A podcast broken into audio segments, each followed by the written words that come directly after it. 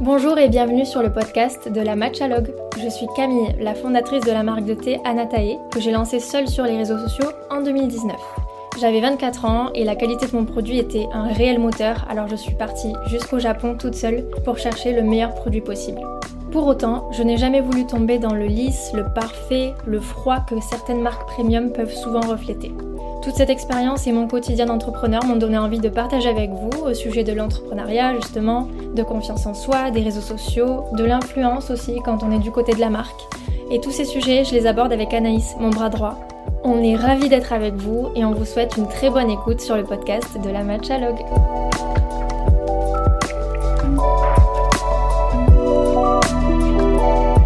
Hello tout le monde, bienvenue pour ce nouvel épisode. Coucou Anaïs. Coucou, bonjour à tous. Alors aujourd'hui, vous l'avez vu, on va parler d'influence quand on est une marque parce que moi j'ai lancé Anatae il y a 4 ans et j'ai décidé de me faire connaître via les réseaux sociaux. C'était le, seul moyen que, que, je maîtrisais et qui me coûtait pas grand chose pour euh, développer ma marque et franchement s'il n'y avait pas eu Instagram à ce moment-là, je pense que je l'aurais même pas fait parce que se faire connaître sans les réseaux sociaux, moi, c'est quelque chose qui me paraissait euh, impossible, surtout sans budget, tu vois. Ouais. Donc euh, voilà, moi je me suis dit, c'est un outil gratuit, euh, je le maîtrise à peu près, c'était vraiment les tout débuts d'Instagram, enfin les tout débuts. On s'entend, ça a commencé, ça a commencé bien avant, mais on va dire c'est l'année, je pense, 2018-2019 où tout le monde a commencé, la plus grande partie des jeunes en tout cas ont commencé à avoir Instagram dans leur téléphone. Et euh, moi, je l'utilisais très peu à niveau perso, mais je voyais déjà euh, quelques petits placements de produits dans les stories des influenceurs.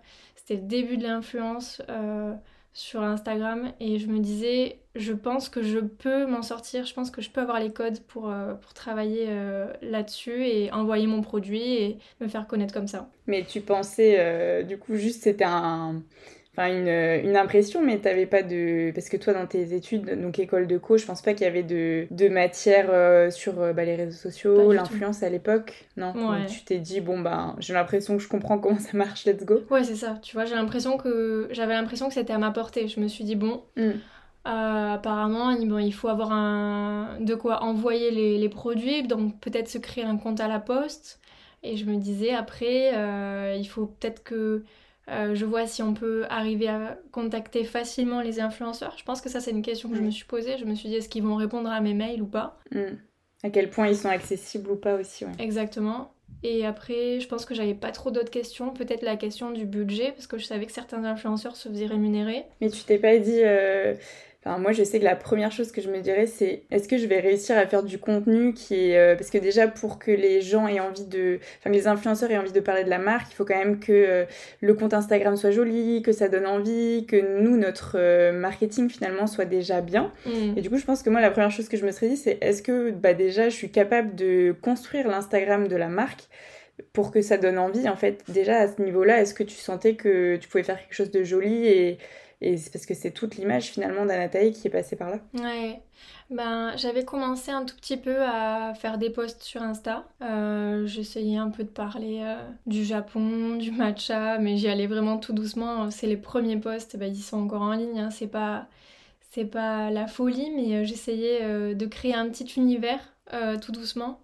Et je parlais pas trop encore de l'histoire de la marque parce que ben, j'étais pas trop à l'aise et puis j'avais pas beaucoup d'abonnés donc ça se construisait vraiment petit à petit. Et moi, je me suis dit, ce qui va faire que les influenceurs vont me répondre, ça va être mon histoire et la curiosité de goûter le produit. Tu vois, donc euh, je les ai approchés en leur disant que j'étais partie toute seule au Japon euh, pour euh, faire des recherches sur un thé qui s'appelle le thé matcha. Alors à l'époque, elles connaissaient pas généralement. Oui, il y avait tout à faire. ouais, c'est ça. Je dis elles parce que j'ai contacté beaucoup de femmes et elles étaient assez curieuses. Soit elles avaient déjà goûté, mais elles n'avaient pas aimé, ou alors elles avaient jamais goûté et elles étaient curieuses de voir ce que c'était. Mhm. Je me disais que ce qui allait les accrocher, c'était mon histoire, le fait que je sois partie euh, toute seule au Japon, me former sur le thé matcha, qui était donc un thé japonais que la plupart du temps elles ne connaissaient pas encore. Et que pour moi, j'avais trouvé le meilleur thé matcha du Japon, que ça avait beaucoup de vertus. et que j'avais envie de leur faire goûter parce que j'avais envie de savoir leur avis et si ça leur plaisait, ben, J'espérais qu'elles pourraient euh, repartager ça sur leur réseau et je leur demandais tout de suite de me dire euh, est-ce que ça vous tente? Si le produit vous plaît, vous ferez une, story ou un post derrière. Et je leur disais si ça vous dit pas, euh, je comprends, il n'y a aucun problème, mais dites-le moi parce que voilà, je débute, j'ai peu de budget. Mm. Et, euh, et, en général, on me répondait parce que j'essaie d'envoyer des messages à des comptes pas trop gros, tu vois, pour plus de chances d'être lu. Ouais, t'avais un peu ciblé en te disant si c'est trop gros, ils vont forcément euh, demander une rémunération que je peux pas leur donner finalement. Demander une rémunération et je crois que je me disais aussi que mon message allait passer à la trappe et. Ah oui, aussi. Au début, tu vois, t'as pas trop le temps, enfin, t'as pas trop le temps, dans le sens où t'as tout à faire, donc euh, je me disais autant écrire à des gens qui vont lire mon mail. Hmm. Et euh, j'ai envoyé une centaine de, de, bouteilles à la mer, hein. j'ai contacté aussi les plus gros, les, les plus gros comptes, des filles qui ont 2-3 millions d'abonnés, mais elles m'ont jamais répondu, mais je pense que c'est important d'envoyer plein de balles comme ça et se dire, bon, ben, il y en a bien qui vont être attrapés. oui, des fois ça prend, ça prend pas, mais au moins t'as tenté. Et s'il y en a une qui prend, enfin, à laquelle tu croyais pas vraiment, mais tant mieux, quoi. Ouais, c'est ça. Bon, ok. Trop intéressant. Et du coup, donc ça, c'est plutôt un outil gratuit. Et, euh, et tu te disais, enfin, si ça n'avait pas existé, finalement, les réseaux sociaux, tu te serais pas vu, je sais pas, euh, par exemple, dès le départ, aller euh, démarcher. En fait, c'est vrai que je me dis, mais comment ils faisaient avant les comment font les marques pour se faire connaître? Peut-être de la pub télé. Enfin, je pense qu'il y avait toutes ces choses, la radio, tout ça, mais, euh, mais c'est vrai que du coup, tu juste. Euh, as tout tablé sur euh, l'influence, les réseaux sociaux et pas forcément. t'as pas utilisé plusieurs outils en même temps? Bah non, parce que encore aujourd'hui, je me demande comment j'aurais fait sans, parce que le reste, c'est hors de prix. Mm.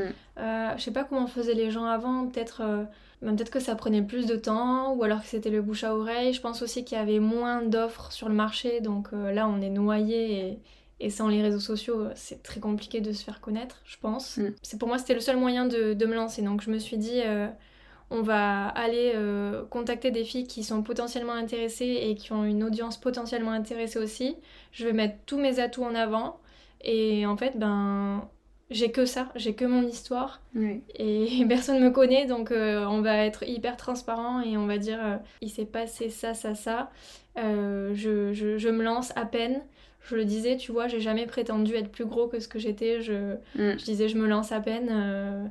Mon site, il a ouvert la semaine dernière. Ou alors même, certaines, je les ai contactées avant même que ça ouvre, je pense. Ouais, ok. j'ai dû leur dire, mon site ouvre dans 10 jours. Est-ce que ça te dirait de m'aider? Et puis, et puis franchement, ça a été beaucoup de mails sans réponse, mais beaucoup de mails aussi avec des réponses négatives et positives. Et petit à petit, c'est ça que c'est ça qui a fait que Anataï a pris un petit peu d'abonnés, et puis un peu plus, un peu plus, un peu plus. Et du coup, comment tu l'as fait pour les cibler le choix des dès le départ, est-ce que c'était clair? Parce que je pense que le choix est important pour orienter un petit peu l'image de la marque aussi. Finalement, si tu vas vers euh, certains profils, ça sera plutôt premium, l'image. Si tu vas vers d'autres profils, peut-être qu'on va assimiler la marque à hum, quelque chose de, je sais pas, beaucoup moins premium, plus accessible, plus lambda. Comment tu, est-ce que tu t'es dit, bon, il faut absolument que je cible en fonction de l'image que je veux donner de la marque? Ou comment tu as réfléchi pour cibler les, hum, les influenceurs? Ouais, pour moi c'était hyper important de contacter les bonnes personnes parce que comme je pars d'une feuille blanche, il faut quand même que je fasse passer tout de suite les bons messages, qu'on comprenne quelles sont mes valeurs. Et, euh, et aussi c'était un produit, et c'est toujours le cas, qui est assez cher quand même, on va pas se le cacher. Du thé euh, à ce prix-là, euh, on en a souvent rarement vu, enfin je veux dire avant de connaître le matcha, on n'en a jamais vu généralement.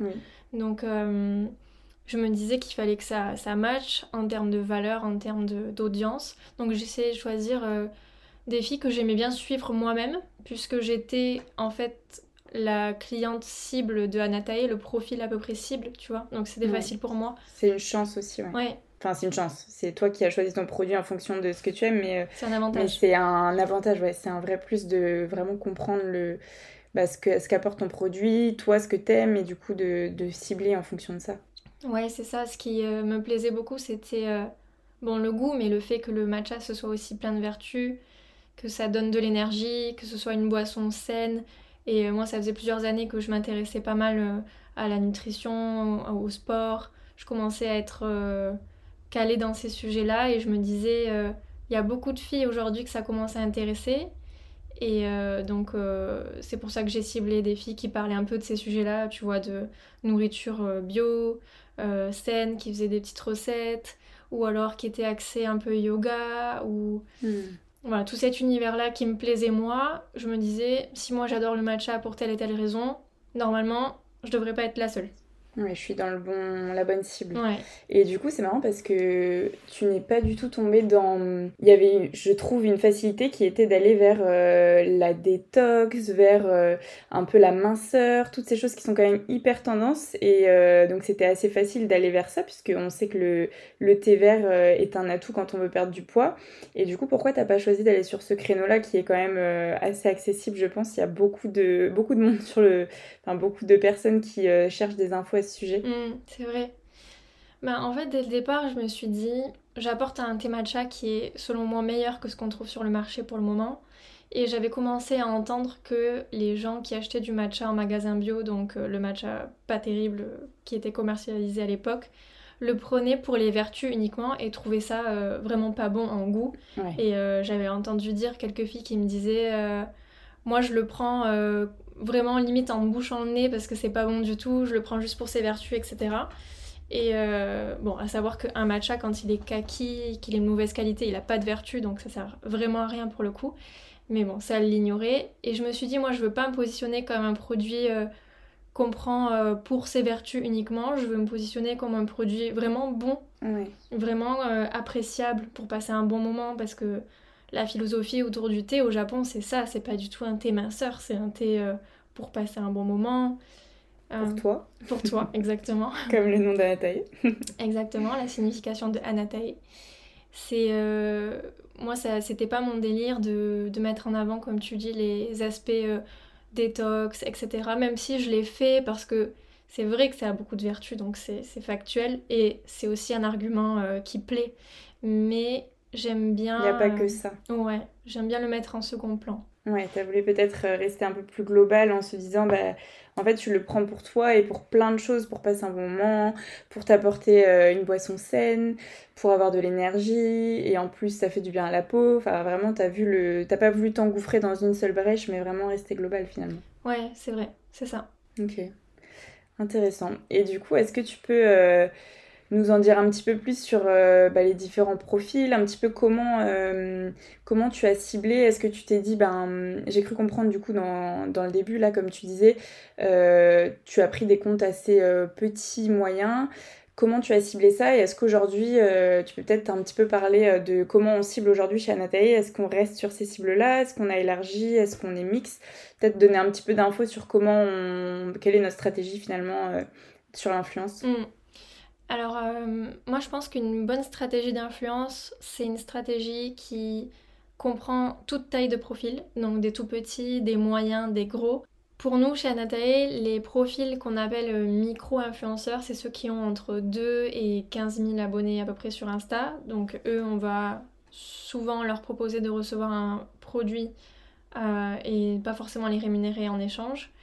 Euh, et après, il y a d'autres profils qu'on appelle macro-influenceurs, où là, euh, c'est la même démarche, mais après, euh, tout dépend aussi des vues, de l'engagement qu'on voit sur, le, sur les profils, est-ce qu'il y a beaucoup de commentaires, etc. Mais en gros, on, se sépare, on, sépare les deux choses. on a micro-influenceurs d'un côté et macro-influenceurs de l'autre, parce que souvent, les macro-influenceurs, il va y avoir un budget. Donc, on va pas être sur du gifting, mais on va être sur la publication rémunérée ou alors euh, de l'affiliation. Ça veut dire qu'on ne va pas les rémunérer pour réaliser un contenu, mais on va leur donner un code promo et toute l'année, euh, il y aura une commission liée à, l'utilisation de ce code promo. Donc euh, voilà, nous en interne, c'est pour ça qu'on le gère séparément. C'est parce que niveau facturation, bah, c'est pas les mêmes enjeux, c'est pas pareil. Oui, donc du coup, ça a été assez clair pour toi quand bah, quand l'équipe s'est agrandie, finalement, quand tu as eu du monde avec toi, est-ce que ça a été assez clair pour toi de se dire bon, bah, comment je répartis l'influence? Est-ce que ça a toujours été, euh, enfin, ça a tout de suite été une question de budget ou est-ce que ça aurait pu euh, finalement être euh, fait différemment?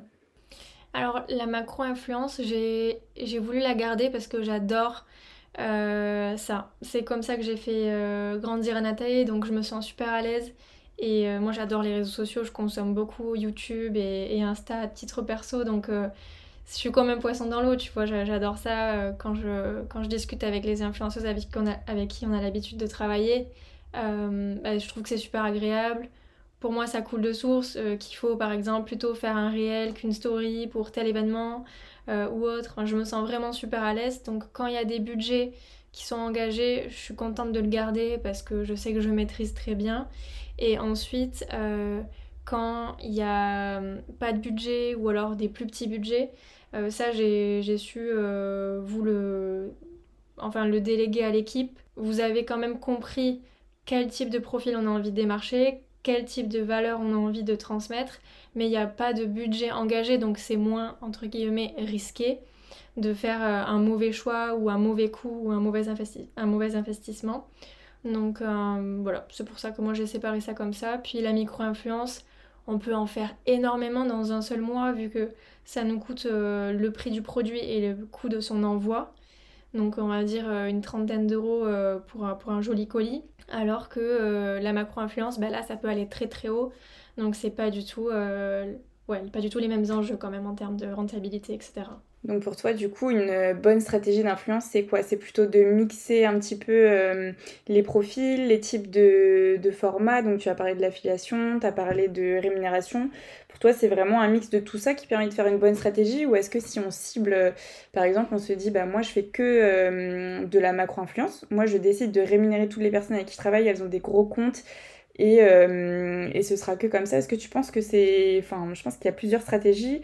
Et est-ce que tu, tu penses qu'il y en a une, en tout cas pour Anathalie, qui fonctionne mieux Et de manière générale, est-ce que tu penses que pour toi, c'est plus pertinent? Alors c'est sûr qu'il y a plusieurs stratégies en fonction des marges qu'on a, euh, des objectifs qu'on a, de l'image qu'on a, etc. Mais en tout cas pour Anathalie, j'en suis sûre, si on faisait que de la macro-influence, donc que des gros comptes euh, avec des publications rémunérées et hautement rémunérées, euh, on ne serait pas rentable. Parce que en fait les gros comptes, ça coûte cher et c'est très bien pour faire connaître la marque euh, auprès d'un plus grand nombre. Euh, mais ça déclenche un petit peu moins ça déclenche un petit peu moins l'achat derrière. C'est surtout pour asseoir une image, une identité et, euh, faire de l'awareness en fait, faire connaître la marque. Mais c'est pas les campagnes qui sont les plus héroïstes, donc qui rapportent le plus en termes de vente directement. Euh, si on ramène euh, à, l'euro investi, en général, c'est pas les plus rentables. Donc, si on fait que des gros gros euh, placements de produits, ça risque de coûter cher et de pas être rentable à l'arrivée. Alors que si on fait des gros, des moyens, des petits, ben on a les gros pour l'image et, et, faire connaître la marque.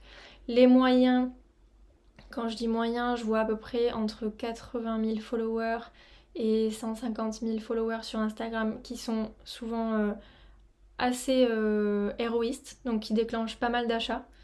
Parce que c'est quand même des, comptes où euh, les créateurs de contenu euh, sont relativement proches de leurs abonnés. Mhm.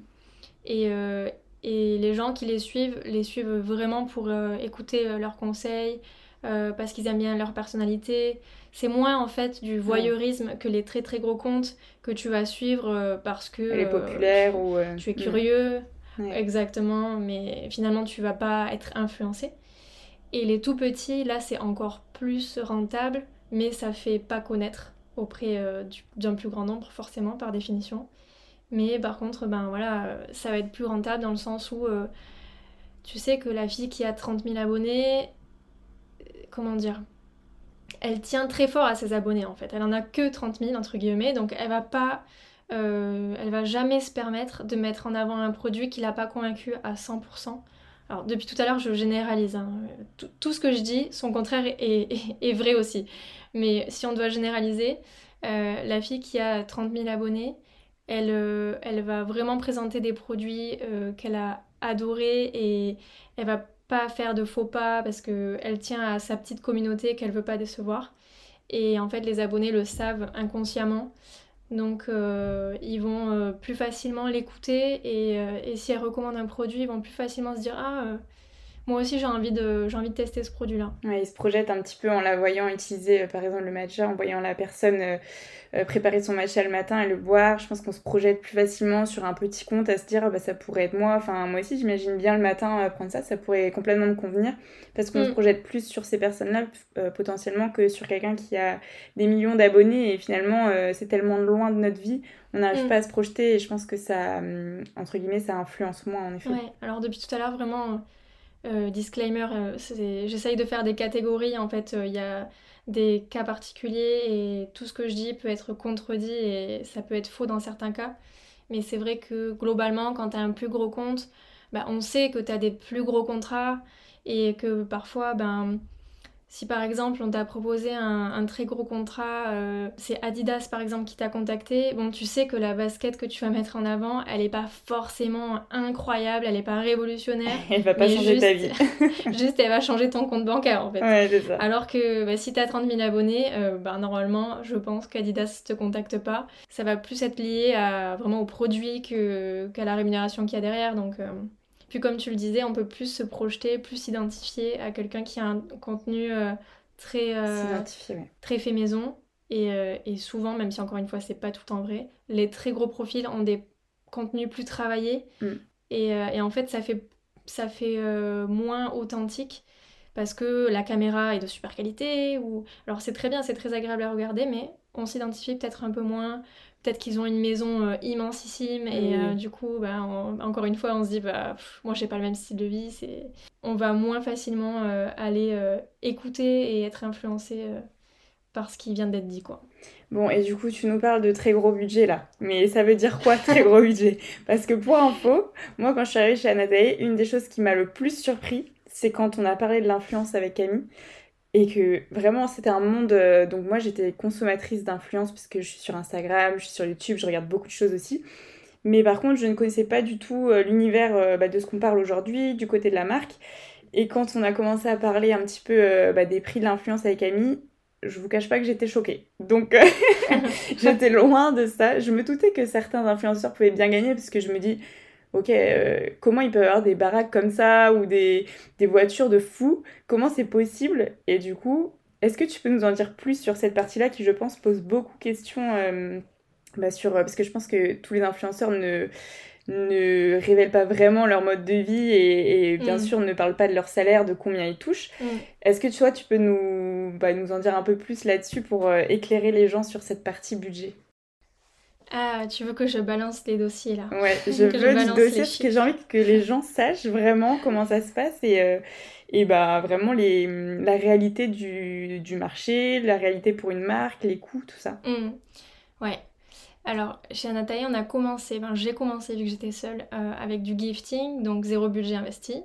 À part, ne l'oublions pas quand même, et quand on a une petite boîte, ça compte, euh, le produit que l'on offre et l'envoi du produit qui coûte quand même autour des 5 euros. Donc quand tu en fais 10 et que tu démarres, bah, c'est quand même un sacré budget. Et même aujourd'hui, euh, on se considère toujours comme une petite boîte, donc ça compte toujours pour nous. C'est pas parce que quand on fait du gifting, on se pose toujours la question est-ce que c'est pertinent malgré tout? Parce que euh, bah, nos produits ont un coût. Comme on le disait tout à l'heure, matcha, c'est un thé qui coûte cher faut l'envoyer, mm. faut ensuite euh, passer du temps à échanger avec l'influenceur. Donc nous, on est aussi payé à faire ça. Donc faut pas oublier que ça a vraiment un coût et c'est pas en mode euh, allez, je te donne mon produit et tu fais ton truc, mais j'ai l'impression de pas te payer. On a quand même la sensation de payer la personne. C'est juste pas euh, une facture derrière, quoi.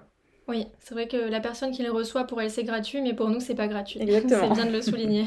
Euh, ensuite, j'ai pu commencer à payer sous forme de commission, donc euh, ce qu'on appelle l'affiliation. Donc là, tu diffuses un code à l'influenceur et il va le donner euh, partout où il voudra, donc en story, en réel, en vidéo YouTube, etc. Et ensuite, tous les deux ou trois mois, nous, ce qu'on fait, c'est qu'on fait un bilan des ventes qui ont été faites avec ce code. Et là, on va reverser une commission. Donc là, chaque marque fait comme elle veut, bien sûr. Mais nous, ce qu'on fait, c'est qu'on reverse 10% des ventes à l'influenceur. Donc euh, ça, c'est une forme de rémunération qui est euh, assez euh, cool quand on démarre parce que ben, on va pas investir un gros chèque pour rien. Parce qu'on sait pas ce que ça va donner, mais... Voilà, ça va être directement lié aux ventes. Je trouve ça assez juste pour la marque et hum, c'est délicat parce que certains créateurs de contenu vont dire oui mais moi je fais quand même le contenu. Oui.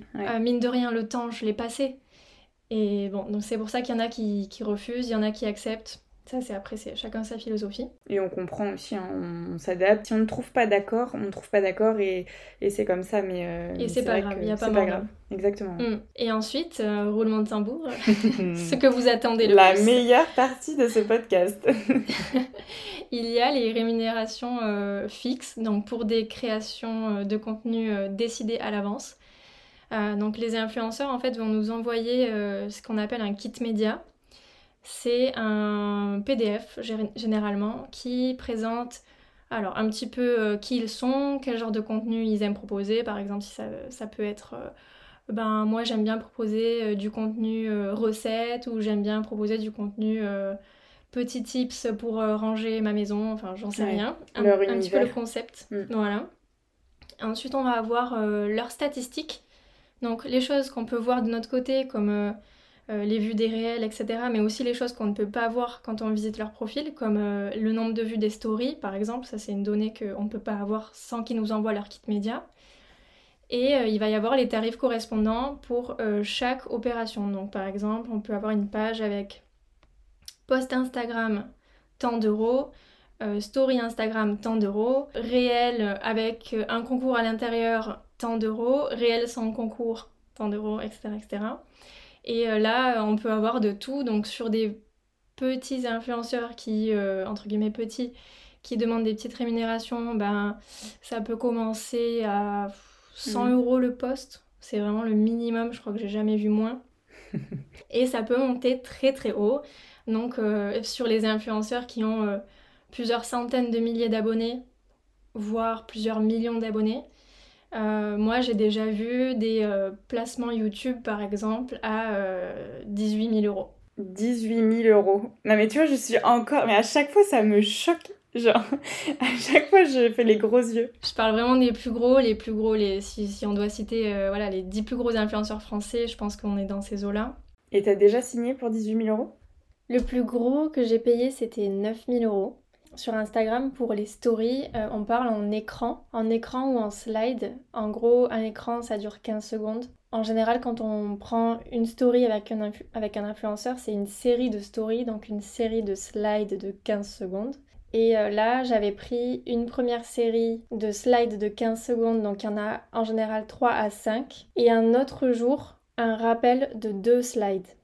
Donc il y en avait entre 3 et 5 un jour et 2 un autre jour et le total c'était 9000 euros. En termes de quantité, on va dire en termes de temps de parole et de budget, c'est clairement le plus gros que j'ai investi. C'est énorme, dans le sens où ben, parfois ça va être la catastrophe derrière en tant que marque, c'est-à-dire qu'on va récolter euh, quelques commandes et du coup on n'a pas du tout rentabilisé l'opération et là c'est la cata et ça m'est arrivé quelques fois. Et d'autres fois ça va être incroyablement rentable euh, il nous est déjà arrivé dernièrement euh, de payer euh, à peu près 8000 euros pour un placement dans une vidéo YouTube, donc c'est-à-dire quasiment la même chose que ce qu'on vient de dire, mhm. et d'avoir un chiffre d'affaires derrière de 3 ou 4 fois ça. Ce qui veut dire que nous, dans notre chiffre d'affaires de 3 ou 4 fois ça, si on enlève les 8000 euros qu'on a payés, les à peu près 10 000 euros de marchandises, parce que ben, la marchandise qu'on a vendue, on l'avait achetée, donc il y a aussi ça comme coût, plus euh, le travail voilà, qu'on fait en interne, donc les salaires euh, mm. et toutes les dépenses qu'on a, et il y en a énormément, et eh ben il nous reste à la fin de l'argent. Donc euh, c'est énorme en fait. Même si sur les 8000 euros dépensés, si on fait 30 000 euros de CA, là je peux soustraire donc les 8000 euros dépensés et les 10 000 euros de marchandises qui ont été vendues à ce moment-là. S'il nous reste quelque chose, c'est très bien. Euh, et, parfois, euh, il nous reste euh, beaucoup plus que quelque chose. Donc, en fait, ça dépend vraiment des, des cas.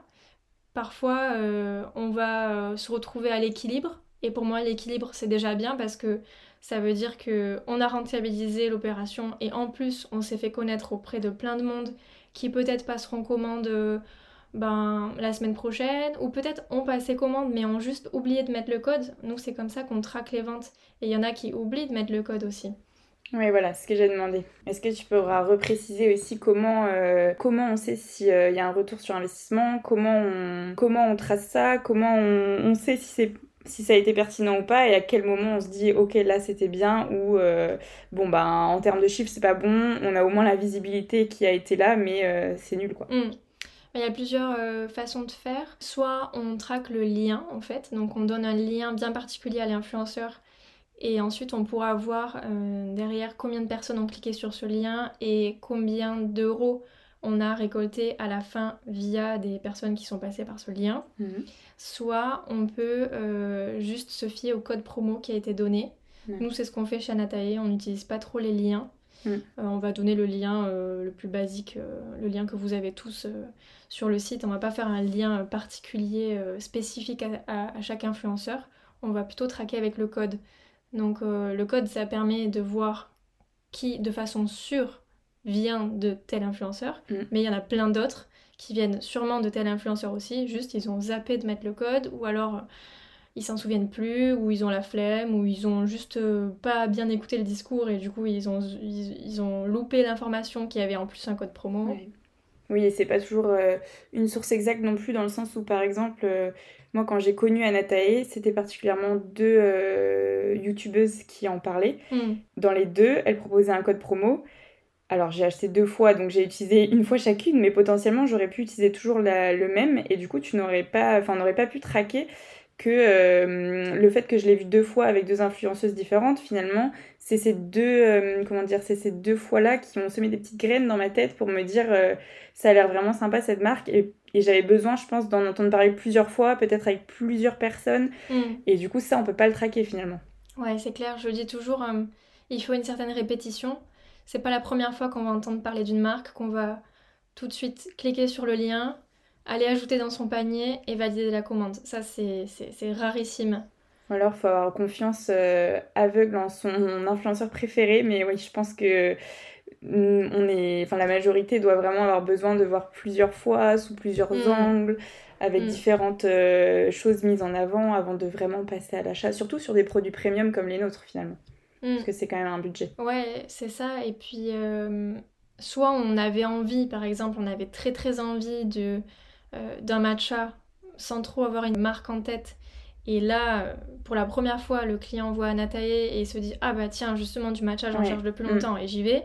Mais ça, c'est quand même rare qu'il y ait déjà cette envie qui a été euh, creusée par euh, ben, plusieurs pubs, plusieurs amis qui lui ont parlé du matcha, etc.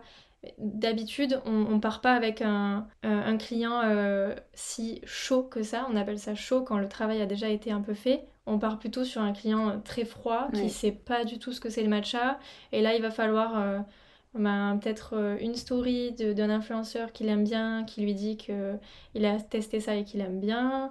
Plus- puis une vidéo YouTube d'un autre influenceur qui dit euh, que ça a plein de vertus. Voilà, il faut, il faut qu'il il faut qu'il y ait plusieurs petites graines qui soient Ouais. plantées par, euh, parfois par différentes personnes sur différents aspects, euh, sur différents bénéfices du produit. Et au bout d'un moment, on va arriver à l'achat. Donc effectivement, c'est une bonne stratégie de se dire, ben, je plante des graines, je vais m'adresser à des influenceurs qui sont un peu dans le même univers, comme ça je sais qu'ils ont une audience commune. Et de cette façon-là, j'arrive à, à taper une fois, deux fois, trois fois au même endroit. Et d'où la stratégie aussi de se dire, euh, on prend des petits comptes, des grands comptes, comme ça, ben, personnellement, si je vois sur mon Instagram un compte euh, que je suis euh, pour une, je ne sais quelle raison qui a que 10 000 abonnés, qui en parle, et un autre qui est un très grand compte, je vais me dire, ah ok, euh, c'est vraiment euh, pour tout le monde, enfin, je vais vraiment dans ma tête, je pense, automatiquement me dire, c'est euh, quelque chose qui est accessible à tous, qui, je sais pas comment expliquer, mais tout le monde en parle à la limite, quoi. Mhm. Ouais, c'est ça. c'est intéressant. Ouais. Est-ce que tu peux nous parler de mauvaises expériences? Parce que ça aussi, on a envie d'en entendre parler, je pense. Des mauvaises expériences en influence? Ouais, est-ce qu'il y a des fois où tu t'es dit, non mais ça, mais pff, nul quoi. J'ai j'ai mis un budget ou petit budget ou pas, mais euh, vraiment, si c'était à refaire, jamais c'est. Là, c'est un fail total. Hmm, Ça rentre pas exactement dans ce que tu viens de dire, mais il y a quelque chose qui me vient quand même à l'idée, c'est quand je venais de lancer ma boîte, que j'avais euh, trois sous et que je faisais des colis où vraiment je m'appliquais, tu vois. Je mettais, euh, je mettais euh, les formes, c'était hyper joli. Je faisais souvent une lettre manuscrite aussi où j'écrivais un peu mon histoire. Tu vois, j'y passais bien bon une heure quoi entre euh, le fait d'aller à la poste, bah, c'était un budget pour moi. Et là, pas de réponse. Ah Zéro. ouais. Hmm. Alors que la personne t'a dit oui, volontiers, tu peux m'en envoyer, voilà mon adresse. J'en ai plusieurs en tête, ça m'est arrivé plusieurs fois. Ça, c'est quand même des coups durs au départ parce que, bah voilà, t'as perdu du temps. T'as perdu du temps, de l'argent. Tu veux dire que t'as envoyé le colis, donc tu l'as t'as pris le temps de le préparer. T'as envoyé le colis avec un produit que tu as payé, et la personne, une fois qu'il est arrivé chez elle, ne répond plus jamais? Exactement.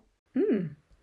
Ouais, je pense qu'au début, quand vraiment le matcha, là, le pot, tu sais ce qui t'a coûté, tu sais Bien ce que sûr. ça te coûte, et tu, tu sais que là, il est, il est perdu, enfin, il n'y aura aucun euh, retour là-dessus. Je pense que ouais, ça doit pas être facile, euh, pas être facile à vivre. Ouais. Ouais, j'imagine. Ne, serait-ce qu'un merci, désolé, je suis, finalement je suis trop occupée, je me suis laissée déborder. Bon, ça m'aurait évidemment gavé, mais ça aurait été déjà beaucoup mieux, tu vois. Oui, au moins tu sais que là c'est limite euh, cool, merci et ciao. Enfin, limite c'est pas considéré finalement et la personne n'a pas pris en compte vraiment ce qu'il y avait derrière, qu'il y a un produit, qu'il y a des personnes. Mm. C'est vrai que ça, c'est, je pense que c'est assez désagréable à vivre. Mm, complètement. Bon, ok. Écoute, sur cette mauvaise expérience, est-ce que tu peux nous en dire un peu plus? Est-ce que tu as envie de faire évoluer la stratégie d'Anatae sur euh, les réseaux sociaux? Parce que maintenant, ça va faire 4 ans Anatae, donc j'imagine que la stratégie, elle a déjà un petit peu, euh, un petit peu évolué. Est-ce que tu souhaites qu'on maintienne, maintienne pardon, cette stratégie encore euh, pour le futur moyen, long terme? Ou est-ce que tu vois déjà des choses que tu voudrais accentuer? Bah, pour moi, l'influence, c'est quelque chose qui va rester parce que on est tous influencés dans notre quotidien par nos proches, par nos amis finalement. Tu vois, euh, si tu as super envie euh, d'acheter euh, tel produit, telle épice par exemple, ça fait plusieurs fois que tu la vois, que ça te tente, que tu vois des recettes où les gens l'utilisent, etc. Et que tu as une amie qui te dit Ah ben tiens, moi j'utilise ça, c'est trop bon. Là, ça met la touche supplémentaire et du mm. coup, tu vas passer à l'achat pour moi, c'est quelque chose de pas du tout euh, nouveau et pas du tout euh, ben, surfait ou autre. C'est, ça existe en fait. On, est tous influencés par euh, ce qui se passe autour de nous, que ce soit sur les réseaux ou pas. Oui, parce qu'avant il y avait les pubs télé quand même, on n'en parle pas, mais l'influence avant c'était un petit peu ça, c'était la pub à la télé, les pubs dans les magazines, c'est juste une nouvelle forme maintenant de commercialisation. C'est ça, et puis les, les, idoles aussi, tu vois. Oui. Enfin, qui n'a pas, à l'époque, je pense, acheter un truc, un jean ou, ou un pull euh, du style de telle idole, tu vois. C'est, enfin, la mode, clairement, c'est ça. T'étais influencé par euh, le nouveau style de, ton, de ton idole préférée. Je pense que, surtout à l'époque de nos parents, ça, ça, se voyait beaucoup, tu vois. Ça, on a toujours été influencé euh, dans nos choix mm. d'achat. Bah, même nous, hein. Nous, avec nos petits magazines, euh, je me revois à 10-15 ans avec mes Star Club, tout ça. Euh, je peux te dire que je pense que ça m'a influencé déjà euh, les tenues de Laurie potentiellement. bah, exactement, c'est clair. Donc, ouais, on, va continuer l'influence. toi, Naïs, tu m'aides sur la macro-influence. Mm. Et puis, chez Anataï, on a Lou qui fait la micro-influence. Moi, je, je, trouve ça hyper simple parce que on raconte une vraie histoire. On on met pas euh, comment dire on fait pas croire qu'on est euh, ce qu'on n'est pas. Euh, on dit voilà on est une petite équipe de quatre le produit il est comme ci comme ça. Est-ce que tu veux goûter? Est-ce que ça te dit de nous de nous aider? Soit ça va être du gifting parce que ben derrière la personne elle a une petite communauté. Donc nous on sait que ça nous apporte pas grand chose mais c'est elle est elle est ravie de goûter. Et nous on est contente de, faire cette petite dépense pour avoir quelques vues mm. derrière euh, soit ça va être euh, encore euh, de l'affiliation parce que ça c'est super, ça permet de récompenser les filles qui mettent régulièrement en avant notre produit et qui, qui l'adorent vraiment, qui le consomment vraiment au quotidien. Donc moi je suis super contente quand on leur reverse leur, leur part de commission tous les trois mois. Et puis les plus grosses aussi parce qu'aujourd'hui bah, on reprend régulièrement les filles avec qui ça marche bien. Et, et puis de temps en temps on essaye des nouveaux profils aussi. Et euh, pour moi, les trois se complètent bien, les trois s'accompagnent bien. Et, euh, et j'espère qu'on euh, on va continuer comme ça. Parce que j'aime bien, j'aime bien faire ça, comme je disais tout à l'heure. Je trouve ça assez amusant et, et, et, voilà. Ok, bah écoute, moi ça me va bien parce que moi aussi j'ai bien aimé quand même. c'est quelque chose que je faisais pas dans mon ancien métier et c'est quelque chose que j'apprécie beaucoup aujourd'hui. Et en plus, je retrouve un petit peu de la négociation aussi parce qu'on peut négocier les prix. Donc c'est quelque chose que je faisais beaucoup dans mon métier avant. Et, euh, et, je trouve ça... En fait, c'est de la négociation, mais plus humaine que ce que je faisais avant. Et du coup, je trouve ça hmm. encore plus intéressant parce qu'on peut créer un vrai lien avec la personne. Au-delà de l'argent, finalement, il y a un vrai lien qui se crée. C'est eux qui passent le message de hum, l'image de la marque. Donc, euh, on doit bien les briefer. C'est un enjeu quand même.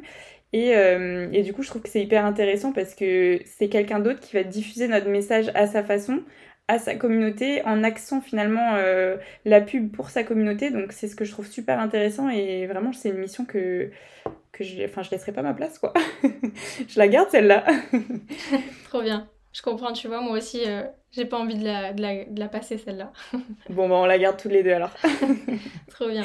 Et on garde Lou avec nous euh, dans notre équipe aussi, euh, qui fait du bon boulot sur la partie micro-influence. Carrément. Bon, et eh ben, je pense qu'on arrive au bout. Après, dites-nous aussi si ça vous intéresse qu'on fasse un peut-être un épisode sur l'influence, mais avec un influenceur potentiellement. Comme ça, ça permet d'avoir les deux visions finalement de nous en tant que marque, comment on gère l'influence, comment ça fonctionne et notre perception de la chose. Et puis chez les influenceurs, eux, comment ils voient les choses. Vraiment confronter les deux visions en tant que marque ou influenceur. Donc n'hésitez pas à nous dire si ça peut vous intéresser cet épisode-là. Et puis, euh, je sais pas si tu as un mot de la fin à dire, euh, Camille. Ben, euh, peut-être un mot de la fin, vu qu'on a beaucoup parlé des réseaux sociaux et tout ça, à nos abonnés Insta, qui sont souvent venus via de l'influence et qui maintenant nous suivent assidûment. Et nous écrivent parfois, et ça nous fait plaisir. Ouais, franchement, il y a, y a, plein de gens qui nous disent oui, euh, euh, bravo Camille pour ton histoire, euh, bravo toute l'équipe, le SAV est top, je vous avais découvert via une influenceuse. C'est quelque chose qui revient souvent dans les petits mots d'amour. Je vous avais découvert via une influenceuse et même toi, Anaïs, je t'ai recruté grâce à une influenceuse. Oui, c'est vrai. Mm. Donc, ouais, merci à tous ceux qui nous envoient des petits messages trop choux et n'hésitez pas à nous en envoyer d'autres, que ce soit pour euh, nous faire encore des petits mots d'amour ou alors pour euh, nous dire des prochains sujets à aborder ou si vous avez encore des questions sur le, sujet du jour, peut-être qu'on a oublié euh, des choses, c'est sûr même. Ouais, je pense. Et le but aussi de ce podcast, c'était de vraiment montrer que chez Anataï, on est accessible et du coup, si vous avez envie de nous écrire, eh ben, c'est pas un robot qui va vous répondre, c'est bien nous et ça nous fait toujours plaisir. Donc n'hésitez surtout pas à, comme disait Camille, à nous écrire, pas que pour les mots doux, même si on adore, mais euh, même si vous avez euh, remarqué quelque chose, vous voudriez une amélioration, vous avez des recommandations à nous faire ou des petites choses, bah, on est toujours preneuse parce que c'est aussi grâce au retour de nos clients qu'on s'améliore. Donc euh, n'hésitez surtout pas à nous écrire, ça nous fait toujours plaisir. J'approuve. et ben on conclut comme ça alors. À bientôt. À bientôt, à très vite pour un prochain épisode. Bye bye. Bye.